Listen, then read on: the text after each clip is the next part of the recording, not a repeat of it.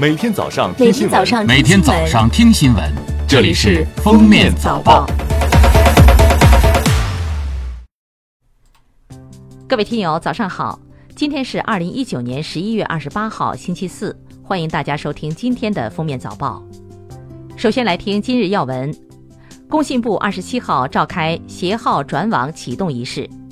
从二十七号起，携号转网正式在全国提供服务，用户号码保持不变，符合条件可自由选择移动、联通、电信等运营商，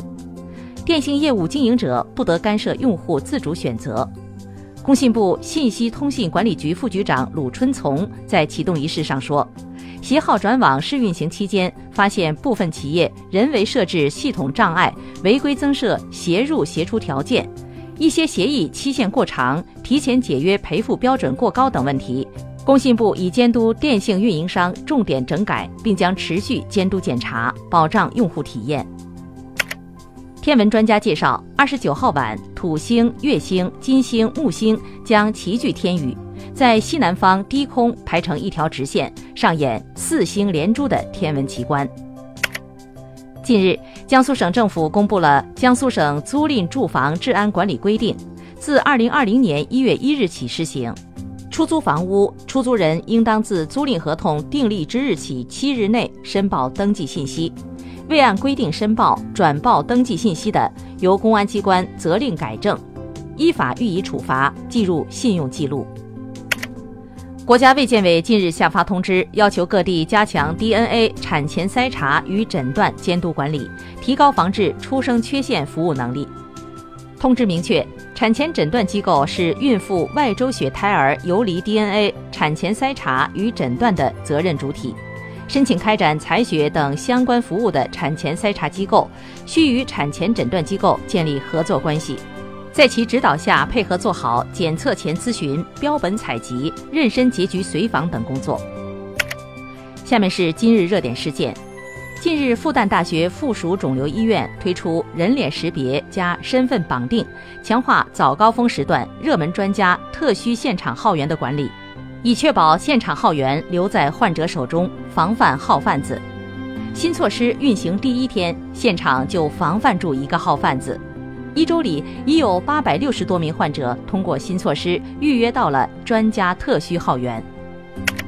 近日，重庆市市场监督管理局公布十大虚假违法广告典型，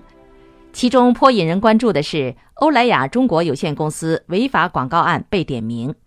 通告称，欧莱雅中国有限公司在重庆某百货专柜发布广告：“八天肌肤犹如新生，众人见证八天奇迹。”六万八千八百人已经见证奇迹水带来的肌肤新生等用语，属虚构使用商品的效果，被责令当事人停止违法行为，并处罚款二十万元。二十七号，浙江卫视《追我吧》发布声明表示，十一月二十七号在节目录制现场，中国台湾演员高以翔奔跑时突然减速倒地，经过医护人员全力抢救。医院最终宣布高以翔心源性猝死。近日，山东烟台的王女士报警称，怀疑三岁儿子韩某某被继母王某某虐待。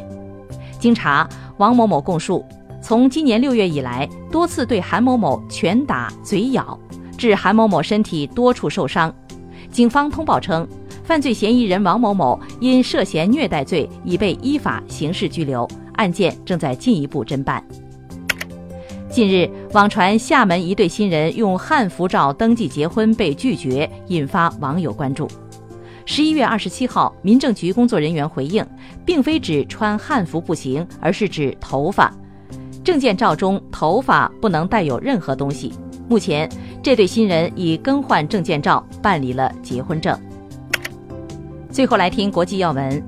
英国埃塞克斯郡警方二十五号发表声明称。上月发生在该郡的货车惨案，涉事司机承认参与协助非法移民偷渡。据《欧洲时报》报道，2019年向法国申请避难的人数多达12万多人。法国内政部长卡斯塔内指出，在接待申请避难的人数方面，法国已超过德国，成为欧盟第一大国。当地时间周二，一场大火席卷了美国加州圣巴巴拉郡的山区，并向人口密集地区蔓延，迫使数千名居民疏散。据 CBS 报道，超过六千人接到疏散令，两千四百座建筑受到火灾威胁。当地时间二十六号，此前在澳大利亚新南威尔士州大火中被救出的考拉，因伤势过重无法治愈，已在医院被执行安乐死。据外媒报道，当地时间二十六号，德国车厂奥迪宣布，计划在二零二五年底前裁减九千五百个职位。这项行动包括在奥迪的大规模企业重组计划内，目标在二零二九年底前省下数十亿欧元的成本。一组最近披露的对比图令人揪心，与十九世纪的资料照片相比，瑞士各地的冰川已经消融。瑞士政府表示。瑞士已有五百多座冰川消失。如果全球减排的目标无法实现，现有百分之九十的冰川将在本世纪末消失。感谢收听今天的封面早报，明天再见。本节目由喜马拉雅和封面新闻联合播出。